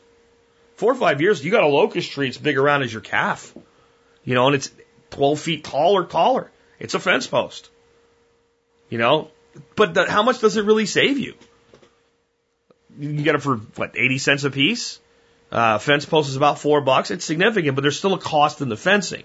So then we have to look at, well, what kind of fencing do we want? Do we want horse fence? That shit's expensive. Do you want three lines of hot wire? That's not bad. So the fiberglass stuff, it's not cheap. I don't have a source for you, but uh, get in touch with expert council member Darby Simpson, and he can tell you how to find a source of these fiberglass poles. Uh, and they are the Cadillac of fencing, and they will last forever. But on 50 acres, you're going to have an incredibly, incredibly high investment cost to put that kind of fencing in. So, in fact, I know some people that bought some that kind of wish they didn't. So if you want fiberglass, I don't know where you're. You said Virginia. We're not far from Virginia with these people. We might be able to sell you some, you know, and get some of our hard money back because we decided not to go with it. But it ain't cheap. So in general, my advice to a lot of you guys that are looking at land and buying a new house and getting out in the country and stuff like that's great. Be careful how big a piece of land you feel that you need. If I had the ability to go out and upgrade now from three acres to 50, I'd love to do it. But I can tell you that I'd probably manage about five to 10 of it. Seriously, that that's what I would make. The rest I would leave is like woodlands, you know, and, and for hunting and for trapping and for foraging and stuff like that. Because it's just, you know, unless you want to be a full time rancher or something, and then you really got to know what you're doing to make a profit. You really do. And with cattle, you want to use you want to use as much portable infrastructure as you can. You don't want to put money into something that loses value if you ever have to sell the property. And I know you're thinking, yeah, bull, bull, man. I, I would, if, if this 50 acres had fencing on it, I'd be willing to pay more for it. How much more? How much more? Because if you say, well, you know, let's say it's going to cost $30,000 to fence it. And you say, well, I'd be willing to pay 80 for it. Then what's, why don't you do it now? Then you, you buy it for that, you know, you, you pay the extra 30,000 for fencing. And what most people really mean is, if I could finance that into the mortgage, then I would. The problem is mortgage companies don't work that way. They understand what I've just said. So that fencing to the mortgage company that the guy has $30,000 into is worth maybe $7,000 in appreciative value on the property, which they're willing to lend against. So that caps the, the sale value of the property unless you have a cash buyer. So you got to think a lot about these expensive permanent improvements and think about lower cost ways. So my cheapest fencing is rebar and hot wire or step ins with electro ribbon. Electro stranded ribbon, right? Those, those are your two cheapest ways to control livestock. Now you want to keep the dogs out of the street. Okay, well if you have 50 acre property, the dogs need to be out of the street. The, fence an acre around the house. Put a perimeter fence an acre or two around the house. That way the dogs can guard the house. You know, and that that makes more sense than trying to fence the whole 50 acres. Would I like to have 50 fenced acres that was fenced in a way that my dogs can't get through it? Hell yes, I would. But I'm probably not willing to spend the money to turn it into that. And I'm probably more likely to use living fences and things like that and wait five to seven years than put that money in there. I, I probably am personally. So hopefully that helps you with some ideas in some direction. Hey, Jack. Jason from PA here with a simple tip to help the uh, person who called about open source patents. Um, the thing with patents is about prior art. So my recommendation for a cheaper uh, method than filing a patent is to actually take all your designs, pictures of your prototype, and then package that and copyright it. Do an actual registered copyright with the government. Now you have documented and recorded in the federal library all your designs and plans, and they are now federally marked with a date. So anything after that, any patents filed after that, you have a case to say that's not valid. Here is prior art, and it's registered with the government already. Okay, I love that. And I was going to do a little follow up on this concept anyway. What precipitated this was a previous show where somebody said, Hey, if I decide I want to make a product and I want to make it open source so that it's not patented, so that anybody can go build it, how do I prevent some kind of troll from coming along, patenting it, and then taking away my rights to my own design, coming after me and, and controlling it? So he, he wasn't worried that a company might actually go, that's a great idea, let's start making it and make money. That was fine. It was more that somebody would actually prevent others from doing it or come after him. Well, I had somebody get in touch with me that, that holds quite a few patents and um, said that if you put it out in public domain, and all of the plans are there and all the concepts are there, it can be proven that you did that, that it's difficult for someone to get a patent on it, and then it's almost impossible for them to defend it. So the, the, the patent offices are supposed to check and see does this exist, but they're pretty piss poor at it sometimes. So they could possibly still get the patent, but they would never be able to defend it because you could say, hey, look, here it is. Uh, it's been online for X number of years or whatever, and there's people using it all over the place, and this guy's a liar. But Carson's idea is even better. It was copyrighted by the United States government. So the, the, the, the published work contains the intellectual property. The intellectual property is free to reproduce. You can even put that into your copyright. You can even put into the copyright, the copyright's even free to reproduce for any and all time. And that's not that expensive to do to put copyright on document. So, I'm liking that one. That seems like a great shield for the open source hardware movement in addition to just the public domain concept. So, great stuff there. And I'd love to hear from a patent attorney or somebody like that that can speak more in depth about how we can take design ideas and concepts and intellectual property and stuff that we want to remain in the public domain, that we want to be open source and protect it from the scum who would steal it and then claim it as their own. Uh, let's go ahead and take another one. Uh, yeah, I was calling just on a comment. This is Tom in Connecticut. Um, I was attending a seminar recently about native pollinators and creating flowers of those, and one of the comments was that honeybees are not native to the United States. And that came as a surprise to me since there's a big push to save the honeybee.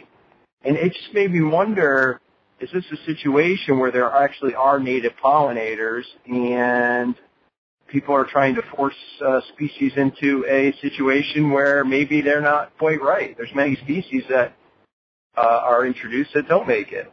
So that was just my thought. Maybe Michael Jordan comment or just a comment in general about the situation. Thank you.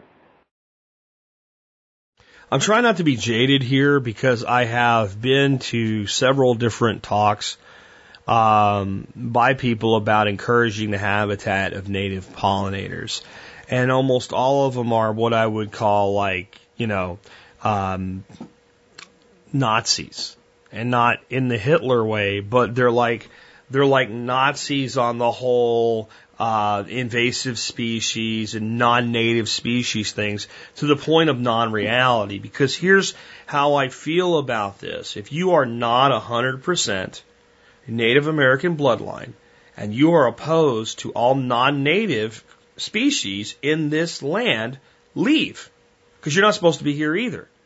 By the way, you know what else is an introduced species that's technically not native? Apples are not native to the American continent, rather than a couple forms of crab apple, but the apple as we know it, and I don't just mean the very, very improved version, but all apples really have their genesis in Kazakhstan. Okay, so the apple's not supposed to be here. Peach. Nope, no peaches, not supposed to be peaches here. So we, we better get rid of those. Okay? I mean, and you could just go down the list. Okay, cows are not native, so no beef. Um, I guess ducks are native, and even the majority of ducks we have are derived from mallards, but the Muscovy duck is only native to very small tip of southern Texas. So, uh, that's not, so they all have to go. Um, the domestic dog is not native.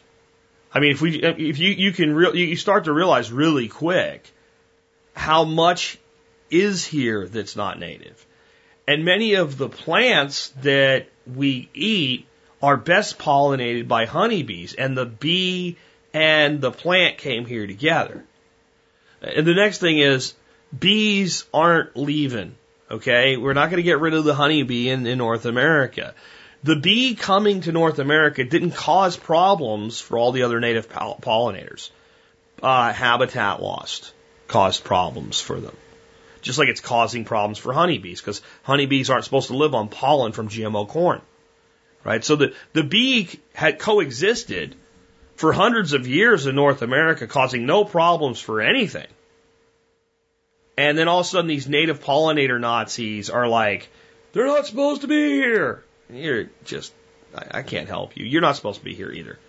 In fact, uh, the people that are like uber environmentalists that everything's wrong, kill yourself because you're part of the problem if you feel that way. Okay? Just find a tall building, make sure there's no one below you and jump off and, and get out of the way of the rest of us. Now, there is some truth to how, how big a problem would be if bees are gone based on that means how much native pollination we've lost. But I have bees on my property. I see everywhere I go right now that there's flowers, there's bees. Everywhere that there's pollen or nectar, there's bees. Bees, bees, bees, bees, bees. Just bees everywhere. But yesterday, I learned something I didn't know. The goumi plant. I finally have goumis, which are kind of like a, an improved version of an autumn olive, is a way to think about them. They have these little white flowers on them. And I've had some blossoms on them before, but never like this. You're like this glorious abundance of blossoms. And I'm standing there and I smell something that's sort of kind of like honeysuckle and jasmine at the same time. And it's like this gorgeous smell. And I'm like, what is that? And I realize, I look behind me and I see this goumi bush. And I lean in and I smell it. Oh my God, it smells amazing. And there's honeybees working these little flowers everywhere. And there's little flies and there's like, it's, it's covered in pollinators. It's covered in them. Multiple different kinds. And nobody's fighting or causing a problem. In general, most things that feed on pollen leave each other alone. Most things that live on nectar leave each other alone. So we have a fine symbiotic relationship between the honeybee and our native pollinators. We've created the problem, not the bees. And I pretty much, the native pollination people, if we ever get some of them that want to talk about how can we make things better for our native pollinators without being this like purist Nazi type, love to hear from them. When I hear that crap from them, I'm done. I'm done listening because in the end, what we do that's good for the bees ends up being good for everything that's a pollinator. Bumblebees, you know, trichinoid wasps, you name it. There's, there's, there's, the reality is restore native habitats, restore natural habitats, and stop damaging ecosystems and start building soil. Start putting carbon into soil. Not to save polar bears because carbon belongs in soil. That's how you heal it. And if we do that, the last thing we'll be worried about is, oh, there's too many bees around. That, that'll be the very last thing that anybody even thinks to worry about. Let's take another one. Hey, Jack. This is Doug from Indianapolis. I got a quick question for you. I've got some uh, deer steaks that have been in my freezer for at least two to three years. I haven't opened them up to take a look at them. I was just curious if you thought that would be something good to make biltong out of, or it would it be best to thaw them out, let them marinate for a couple days, make shish kebabs, or would be better off just to cook them and let the dogs have them? Thanks a lot. Thanks for all you do. Well, three years in the freezer is not an ideal way to treat high quality meat like venison.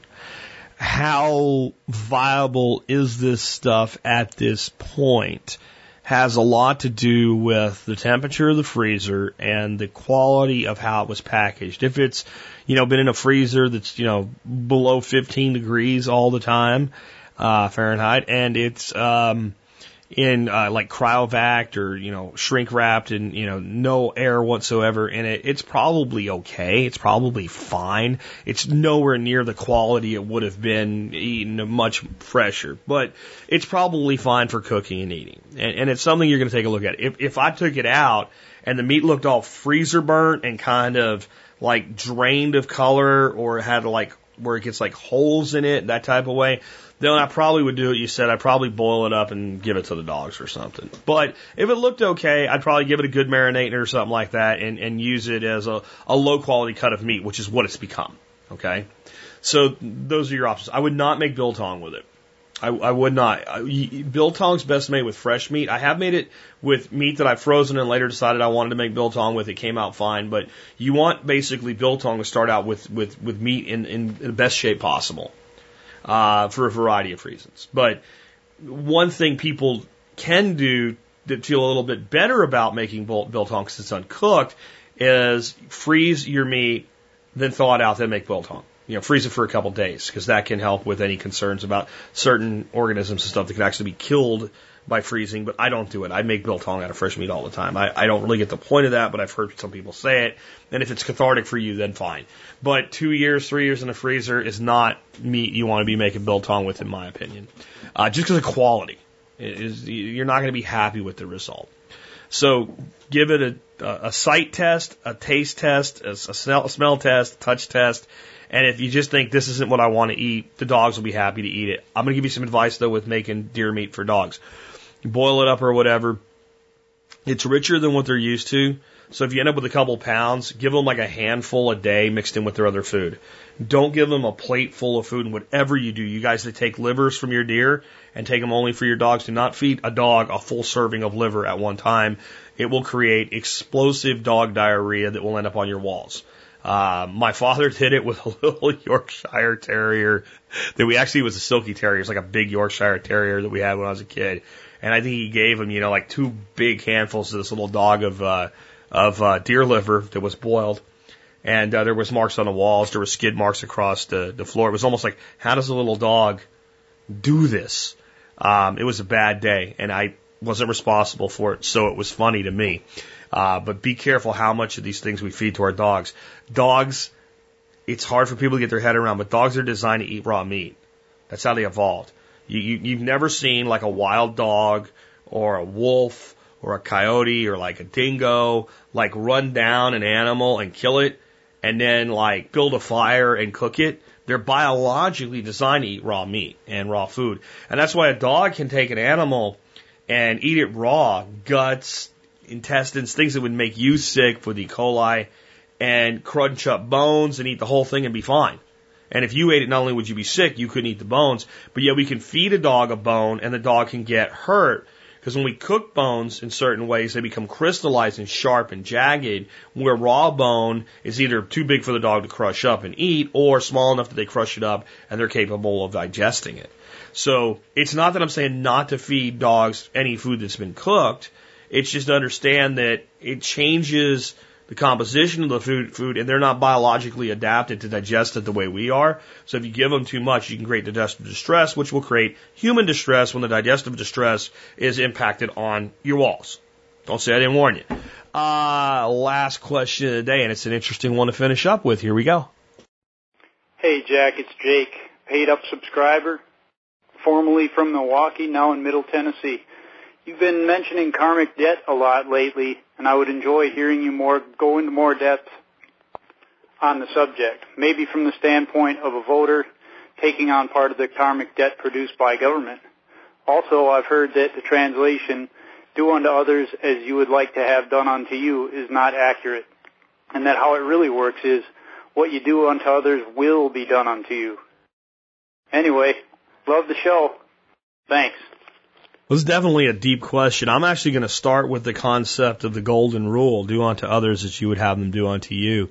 Because if I don't, I might forget as I go into the, the karmic side of the question. Um, I already talked about the author Richard Bach today. In his book Illusions, one of the characters uh, talks about the golden rule. And I won't go into the full story, but the concept is that the golden rule doesn't work. How would you like to meet a masochist who does unto others as he would have them do unto him? Someone that likes to be beaten and flogged. Like that's what they want. They want, and there's people that have, I believe, mental problems that want to be whipped. Uh, that's what they want. So if they followed the golden rule, then they would go out and do those things to others. Now, the way we get past that and understand the deeper concept of the golden rule is to understand that what I would have you do unto me, right? So do unto others as I would have you do unto me, is to respect my wishes and to respect what I want and to not take from me, to not prevent me from pursuing what I want.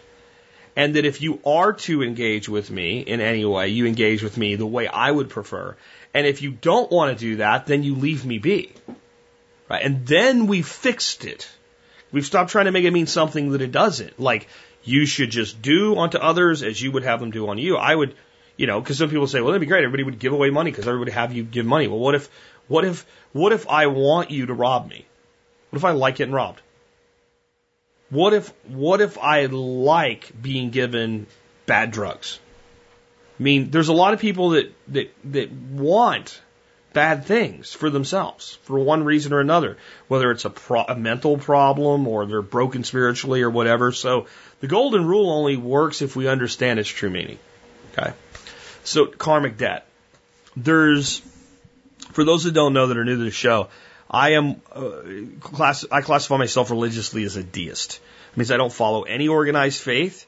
If you hear me talk about the Bible or you hear me talk about Judaism or any religious faith, Buddhism or whatever, I speak about it from someone with knowledge of philosophy that appreciates the philosophy, but I'm not a believer. Okay? I believe there is a God, and that's enough for me, and I won't get deeper into that today. But I also am a person that will say what a lot of people poo poo because they don't understand it is I'm spiritual but not religious. And they're, the reality is spiritualism and science have a lot in common. Religion and science and religion and spiritualism often have places of overlap, but a lot in opposition to each other. And people have a hard time getting this. This is actually a great way to explain that with karmic debt and the concept of karma. With religious karma, the belief is since I've done something good, right? Then I can expect good things to be returned to me. Or if I've done something bad, I can expect bad things returned to me. The scientists would explain this with a concept like every action has an equal and opposite reaction. And while that's true in physics, it's also true in psychology. So it transcends to a different science, the science of the mind. So if I'm a prick to you, it's quite likely you'll be a prick to me. And if I have a, rela- a reputation of being a prick to everybody, then nobody's going to want anything to do with me. And that explains karma better than this weird spiritual religious thing and science wraps up spiritual and religion together. Where what the spiritual view of karma is, karma is that what we do has consequences. Uh, they can be beneficial or they can be harmful, but it's irrelevant to good and bad because good and bad is subjective. And that we can do things that everybody thought was a good thing to do at one time, and the, the consequences can be very, very, very negative. And this isn't like some sort of debt to be paid because you were bad or benefit to be gained because you were good. It's just a natural way that the universe works. It's a natural way that we work. And that there are certain patterns that exist longer than the people that created them. And it, they can last so long that the people receiving them don't even know why they're there. They can lose sight of it if they're not students of history, for instance. So no one's actually reacting to the initial thing. They're reacting to maybe 20, 30, 40, 50 layers of consequences later. The tiny, the tiny touch of the pool creates a whip ripple that extends all the way past it. And that's one thing, but if there's two touches, where the ripples converge, they merge and they, they, they trade off and they cause other effects. All right? The butterfly flapping its wings in Japan has an effect in, in, you know, in California type of thing. And this is real. And this is both scientific and spiritual. Spirituality is an understanding of us and our place and how we interact with all things. Okay? So you don't have to be, you can be an atheist and understand that spiritually. Okay? So, when I say this nation is paying back karmic debt over slavery, I'm not saying that God is punishing us. I'm not saying the universe is punishing us. I'm not saying that that you know the the, the I don't know the, the God of candy wrappers is punishing us. It's nothing like that. It's not a judgment. It's that by building this nation and, and declaring it a free and independent sovereign nation where all were created equal, and at the same time having a nation where it was legal for one human to own another human being, we set into motion a whole series of consequences. There are people who are not here today because their grandparents or great grandparents or great great grandparents at this point uh, died before they could ever sire heirs because they died in the Civil War. There were probably people who came here as freemen, but they were black and they were eventually co-opted into slavery that could have made contributions even if slavery existed, but they didn't get pulled in, but they got pulled in because it was there. And whatever contributions they would have made are not here. There are people in this country that are descendants of slaves that if it weren't for slavery, wouldn't even be here. They might be doing good things today, they might be doing bad things today. It's not a judgment, it's just the truth. There's people that would not be here. Conversely, there are people that aren't here because things would have been different, would have been here. And we can't rewind the clock. But all of these things have created a consequence.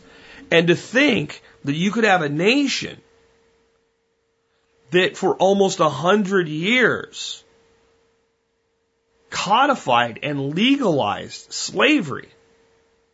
And that 120, 150 years later, there still wouldn't be consequences of that. It just means you're not realistic. Now, I'm the first person that says, get off your crybaby shit to anybody that blames, you know, me and wants reparations or any of that stuff like that because my family came here in the early 1900s. We had nothing to do with that. So I'm not saying that we should make excuses for every person that's black that's not succeeding in society. And that, yes, they should stand up and deal with the reality on the ground. But to, to try to connotate that there's no connection between the disparity and the fact that we did this. And then it's not like in 1865 everybody went, okay, that was dumb, right? Everything's, everything's okay now. Immediately, the states that, that, that wanted to began to pass legislations and laws to segregate. And we didn't really solve that until the late 60s, early 70s, and there was still a lot left over from that. So that whole thing's only 50 years old from right now. And there's a lot of people that lived through that that are still here that have raised a generation that have raised a generation. And then we add on to it the stupid social policies, policies that have destroyed the family unit in America, but have attacked the family unit of the poor and people of color at an even greater level. And all of those spin together as karmic debt. Now, again, that's not a punishment. It's a result. If you stick your penis in a beehive, it's gonna suck. So we don't do that. Okay? That's something we don't do. But making a mistake and choosing to have sex with somebody without protection that we just met may not have an immediate negative consequence, but a year, a month, 10 years later, you may find that you're carrying a disease that's life threatening because of that decision. So people are more likely to do that than put their penis in a beehive because the immediate consequence. So the further out the negative is, the more likely we are to engage in destructive behavior. And in this case, I don't think anybody that was engaged in either slavery or even the abolition of slavery, let's say around 1820, you know, over, over 30 years before the Civil War started, was really thinking about, well, if we do or if we do, no, you know, no matter what, let's say this is all going to be done and gone with by 1880. And I really believe, had there not been a war between the states, slavery would have been abolished by around 1880, 1885 anyway were they really thinking about, even once this is over, what impact will it have on people in the year 2016? And the answer is no. And the truth is, that action will continue to have ripples. And why is this important? It's not important because of this issue. It's important because every time we do shit, we're putting things like this in motion. What consequences will there be a hundred years from now to the way we're handling the situation in the Middle East today?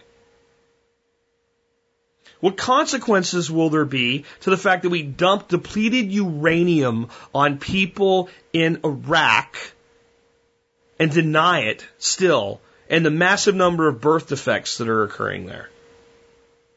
Will it be like Japan that will basically at some point forgive us? Or will it be a far more heroic, uh, uh horrific type of debt.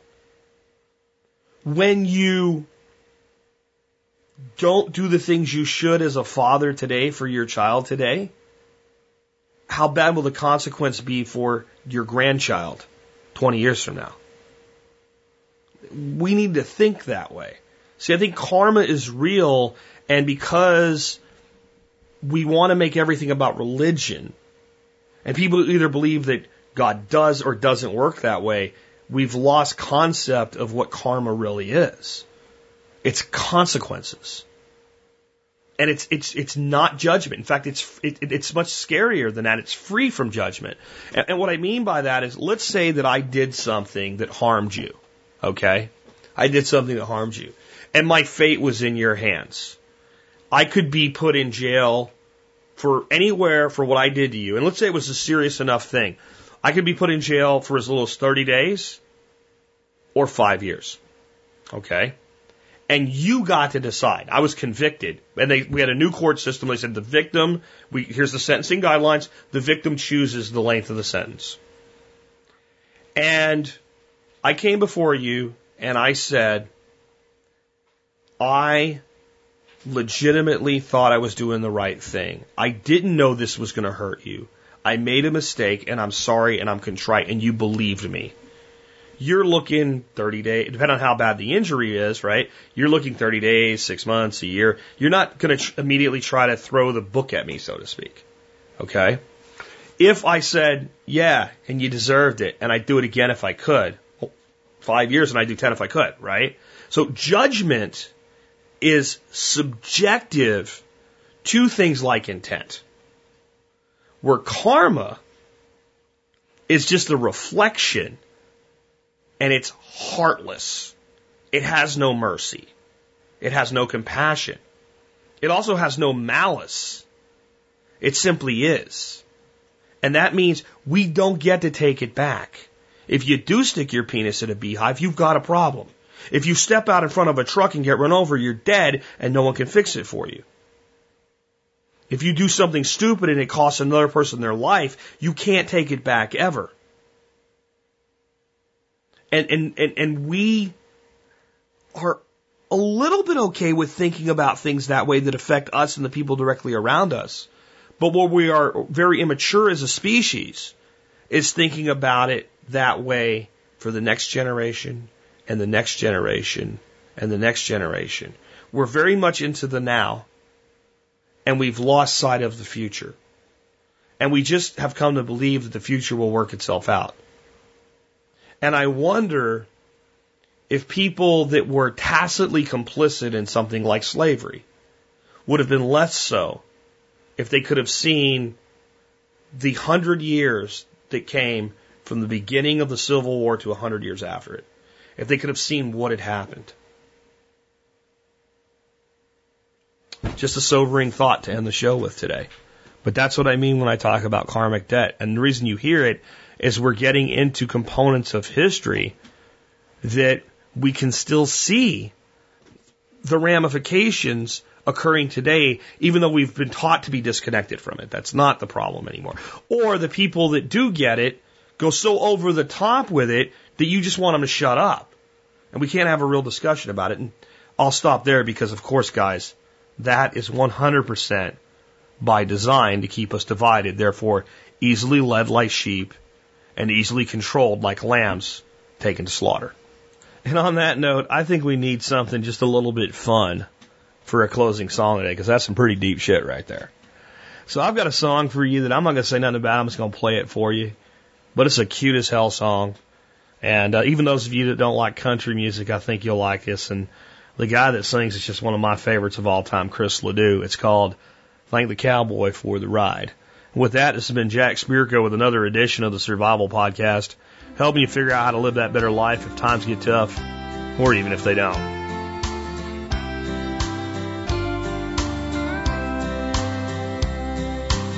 Well, he was pushing seven, she was barely five. Rode up on his broomstick horse and said, You want to ride? His boots made a funny sound Cause they were his daddy's size. His hat kept slipping down below his eyes. And they rode off in the sunset down the sidewalk. She laughed at him every time that he talked. His two front teeth were missing, but he had the cutest smile. She thanked the cowboy for the ride.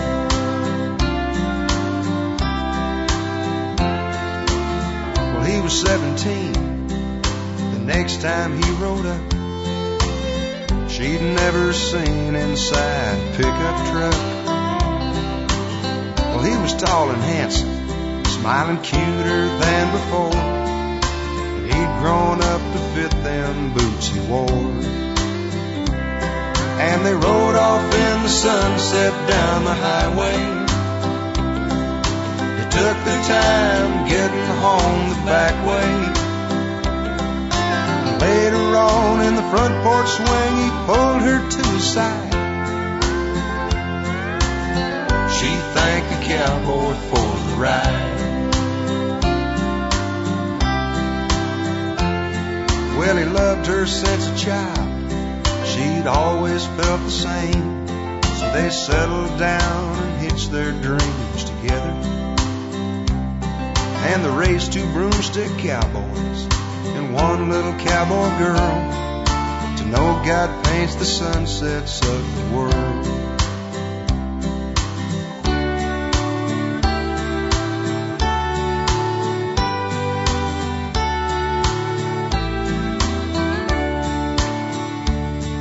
He's almost 67, and she'll admit to 49. He still loves her like a child, and she still feels the same. Well, he smiles a little slower at the twinkle in her eye. They still saddle up from time to time. And they ride off in the sunset in the evenings. Stars as bright as if they'd never seen them. She never fails to say before they go to sleep each night. Well, I love you, cowboy. Thank you for the ride. Well, I love you, cowboy. Thank you for the ride.